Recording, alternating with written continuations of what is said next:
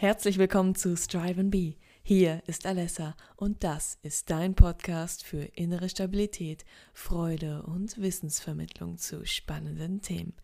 Dieser Podcast soll dich stärken und durch ein besseres Verständnis für andere Menschen und dich selbst deine innere Stabilität fördern.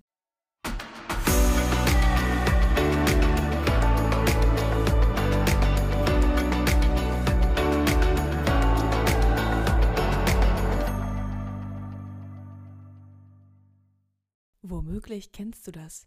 Du bist irgendwie unterschwellig gestresst, dir tut der Kopf weh, dein Nacken ist verspannt oder vielleicht hast du ein unangenehmes Gefühl im Bauch. Nun stellt sich die Frage, wie bekomme ich das weg? Wie kann ich mich von Stress befreien? Um diese Frage beantworten zu können, müssen wir erst einmal verstehen, wie Stress überhaupt entsteht. Und darum geht es in der heutigen Folge. Nach dem Hören dieser Episode wirst du wissen, wie Stress in deinem Körper entsteht. Das ist die Basis, um den entstandenen Stress zum einen erfolgreich abzubauen und zum anderen bereits im Vorfeld wesentlich weniger davon entstehen zu lassen. Wie du Stress abbauen kannst, erfährst du in meinen nächsten Episoden, Episode Nummer 21 und 22. Wie kommt es denn überhaupt dazu, dass wir Stress wahrnehmen? Stell dir einmal vor, dein Chef reicht dir einen Ordner mit wichtigen Dokumenten und bittet dich, diese bitte bis morgen Nachmittag abzuarbeiten. Dann kommt noch dein Kollege und sagt, dass er heute aufgrund eines privaten Zwischenfalls früher nach Hause muss und bittet dich, die wichtigsten Teile seiner Arbeit für heute ausnahmsweise noch mitzuerledigen. Daraufhin kommt noch die neue Kollegin vorbei und bittet dich, ihr einen Prozess zu erklären, den sie jetzt noch nicht versteht, damit sie endlich weiterarbeiten kann. So. Das kann jetzt erstmal Stress auslösen. Und falls das gerade passiert ist, spann jetzt bitte einmal deine ganze Muskulatur an. Weiter anspannen, weiter anspannen. Ich zähle von drei runter und dann bitte einmal wieder alles entspannen. Noch angespannt lassen. Drei. Weiter anspannen. Zwei. Weiter anspannen. Eins. Und loslassen tief durchatmen. Warum hatte die Situation, die wir eben kurz durchgespielt hatten, Stress ausgelöst? Weil der Gedanke entsteht, eine Aufgabe nicht bewältigen zu können. Und dieser Gedanke verursacht eine Sorge, ein Gefühl von Angst. Angst ist das Gegenteil von Vertrauen. Aber auf diese wichtige Qualität, Vertrauen, gehen wir später noch einmal etwas genauer ein. Wir wissen jetzt, wenn der Mensch vor einer Aufgabe steht und glaubt, diese nicht bewältigen zu können, entsteht Stress. Diese Reaktion basiert auf einem alten Muster, das uns ursprünglich mal das Leben retten sollte. Wenn Gefahr drohte und vor langer Zeit ein Mammut oder ein Säbelzahntiger herantrottete, wurde der Körper des Steinzeitmenschen mit leistungssteigernden Hormonen geflutet. Das ermöglichte ihm zu kämpfen oder zu flüchten. Die Situation, in der wir uns befinden, wird blitzschnell analysiert und die Anforderungen, die an uns gestellt werden, werden eingeschätzt. Daraufhin greifen wir auf unseren bisherigen Erfahrungsschatz zurück. Haben wir so etwas schon einmal bewältigt? Sind wir mit der Situation vertraut?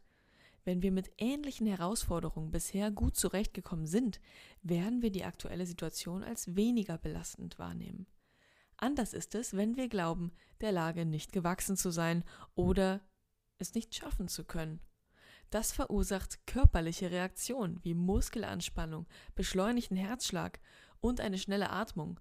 Die Verdauung wird dabei zurückgefahren. Es gibt jetzt Wichtigeres. Allerdings können derlei Symptome nicht nur durch eine Überforderung ausgelöst werden, sondern auch durch eine Unterforderung. Das liegt daran, dass in einer Situation, in der wir nicht angemessen gefordert werden, Gedanken entstehen, die wiederum Gefühle und Verhaltensweisen auslösen durch die Stress entstehen kann. Werden wir weder über noch unterfordert, sondern fühlen uns mit den Aufgaben wohl, mit denen wir umgeben sind, dann haben wir nicht nur eine sehr hohe Leistungsfähigkeit, sondern fühlen uns auch aktiv und ausgeglichen. Dieser angemessene Grad an Herausforderung ist auch eine der Bedingungen, um in den sogenannten Flow-Zustand zu gelangen.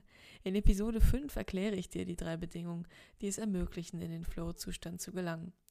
Aus Sicht der Wissenschaft ist dieser Zustand ein Erlebnis, bei dem man sich absolut kompetent fühlt, tiefe Freude erlebt und voll im Augenblick ist.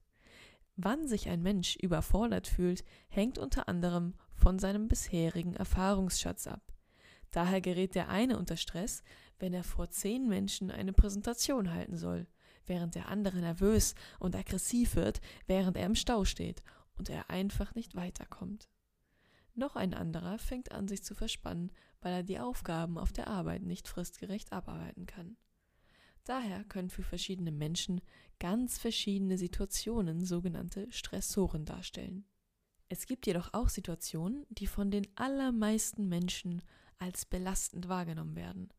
Dazu zählt zum Beispiel der Tod eines Angehörigen, Konflikte im engen Freundes- oder Familienkreis oder Angst um den Job. Unter Alltagsstress versteht man jedoch auch einzelne Situationen, die in uns etwas Ärgernis auslösen. Und da nicht jeder durch diese kleinen Situationen gleich gestresst ist und unsere Geisteshaltung, die auch auf bisher gemachten Erfahrungen basiert, beeinflusst, wie wir die Situation bewerten, können wir auch trainieren, eine Geisteshaltung zu entwickeln, die uns gelassener mit solchen Situationen umgehen lässt, die vorher körperliche Symptome bei uns ausgelöst hatten. Wenn wir die Situation nicht so annehmen, wie sie ist, sondern sie stattdessen ablehnen und uns auch noch unfähig fühlen, sie zu verändern, dann kann eine körperliche Stressreaktion entstehen. Dabei nehmen wir eine Gefahr wahr und unser Körper stellt uns Energie bereit, sodass wir kämpfen oder flüchten können. Da keine Mammut diese Stressreaktion ausgelöst haben, sondern vielleicht der hübsche Dulli vor uns an der Supermarktkasse, können wir jetzt nicht unbedingt weglaufen. Können wir schon, aber dann ist unser Einkauf futsch und meistens wollen wir diese Konsequenz nicht und bleiben dann lieber stehen. Die aufgestaute Energie bleibt also im Körper. Das ist auch in Ordnung, wenn man nur kurz unter Stress ist. Dann reguliert der Körper diese Stressreaktion noch von selbst und baut die Spannung dennoch wieder ab. Bei Dauerstress können allerdings ernste gesundheitliche Schäden entstehen. Dazu zählen die Klassiker wie Spannungskopfschmerzen, ein erhöhtes Infektionsrisiko durch ein geschwächtes Immunsystem, Migräne, Verdauungsbeschwerden oder hoher Blutdruck. Unser Körper wird also in einen Kampf- oder fluchtbereiten Zustand versetzt. Doch was passiert dafür genau in unserem Gehirn? Um unseren Körper für den Kampf oder die Flucht fit zu machen, werden verschiedene unserer Gehirnregionen aktiviert. Einige Gehirnareale übernehmen dabei die emotionale Verarbeitung der Situation, während andere Hirnregionen eher für das Planen und Denken zuständig sind. Es gibt auch Hirnareale, die dafür sorgen, dass die Vorgänge in Gang gesetzt werden, die schlussendlich zur Ausschüttung der Stresshormone führen. Andere Bereiche haben zuvor wiederum die Sinnesreize, die wir in der Situation wahrgenommen haben, analysiert und die Informationen weitergeleitet. Vielleicht hast du schon mal den Begriff Amygdala gehört. Das ist ein kleiner, mandelförmiger Komplex von Nervenzellen im unteren Bereich des Gehirns, der maßgeblich unser Stress und Angsterleben beeinflusst.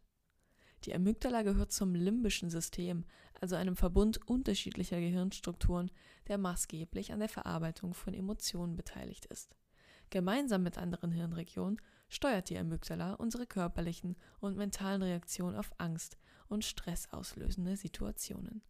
Die Nervenzellen der Amygdala feuern, wenn Reize auf sie treffen, die eine höhere Aufmerksamkeit erfordern. Das kann zum Beispiel der Fall sein, wenn etwas neu oder gefährlich ist. Wird eine gewisse Schwelle an Nervenaktivitäten überschritten, so veranlasst unsere Amygdala das Einsetzen einer Stressreaktion und macht uns so bereit für Kampf oder Flucht. Um diese Reaktion in Gang zu setzen, gibt es zwei Optionen. Einer der beiden ist der Weg über das sympathische Nervensystem. Dabei wird die Information Gefahr über die Nervenstränge im Rückenmark zum Mark der Nebenniere geleitet. Dort werden dann sowohl Adrenalin als auch Noradrenalin ausgeschüttet. Diese verursachen zum Beispiel eine höhere Herzschlagfrequenz, als auch einen erhöhten Blutdruck, Muskelanspannung und das Freisetzen von Blutzucker. Durch letzteres werden unsere Muskelzellen besser versorgt, sodass wir mehr Kraft für den Kampf oder eben Energie zur Flucht haben. Um die Stressreaktion auszulösen, kann die Amygdala jedoch auch den Hypothalamus, ebenfalls eine Hirnregion, darüber informieren, dass Gefahr droht. Daraufhin schüttet der Hypothalamus hormonelle Botenstoffe aus, wodurch wiederum das Stresshormon Cortisol ausgeschüttet wird. Cortisol brauchen wir auch für viele andere Körperfunktionen. Wird es jedoch ständig und in besonders hohem Maße ausgeschüttet, schädigt es unseren Körper. Durch das sympathische Nervensystem und die Hormonausschüttung wird unser Körper mit besonders viel Sauerstoff versorgt und es steht Energie bereit, um schnell zu handeln. Wir haben uns gerade etwas näher und dabei auch vereinfacht angeschaut, wie die Stressreaktionen in unserem Körper ausgelöst werden. Im Detail laufen natürlich noch weitere Prozesse parallel ab und es sind noch weitere Botenstoffe, Hormone und körpereigene Eiweiße an der Stressreaktion beteiligt. Tatsächlich setzt die Amygdala nicht nur die körperliche Stressreaktion im Gang, wie zum Beispiel das Weiten der Adern in Muskeln, damit diese besser durchblutet werden, sondern sie veranlasst auch die Hirnregion Hippocampus, sich die stressauslösende Situation gut einzuprägen. Das passiert, damit wir lernen, wachsam zu sein, wenn uns der Stressor erneut begegnet. Wenn wir einer ähnlichen Situation begegnen, wird die ganze Kette erneut losgetreten.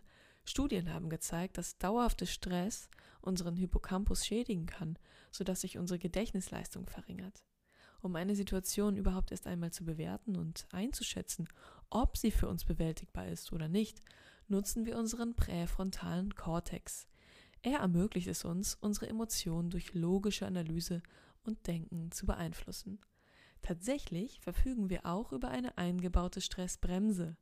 Wenn eine bestimmte Menge des Stresshormons Cortisol in unserem Blut vorhanden ist, wird das durch bestimmte Rezeptoren im Drüsensystem unseres Gehirns registriert, woraufhin die Nebennierenrinde die Cortisolproduktion sofort einstellt.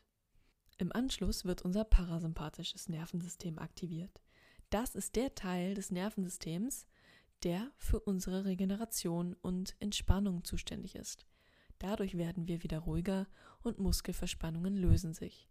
Wie du den Parasympathikus gezielt aktivieren kannst, erfährst du in meiner übernächsten Episode Nummer 22. Wir hatten zu Beginn noch das Thema Vertrauen aufgegriffen.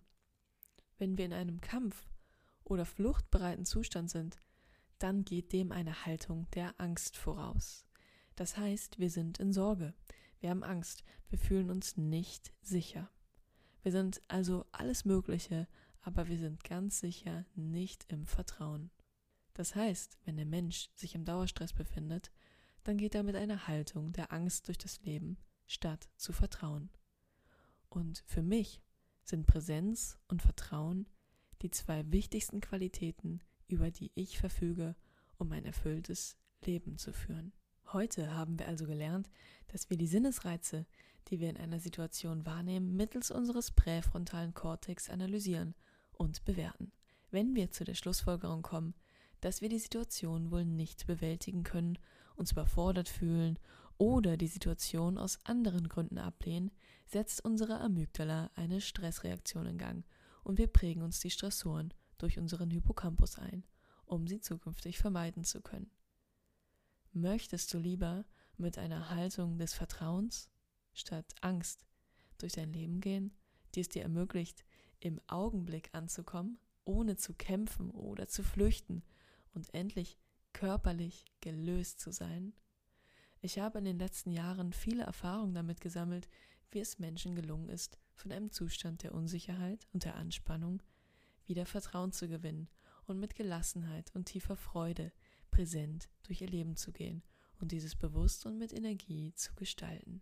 Du musst nicht reaktiv und mit sorgenvoller Grundhaltung Brände im Leben löschen, du kannst es in vollen Zügen genießen, die unfassbare Schönheit des Lebens nicht nur in einzelnen Situationen, sondern bewusst in deinem Alltag wahrnehmen und deine Ziele mit Leichtigkeit und Freude, statt mit Enge und innerem Druck zu verfolgen.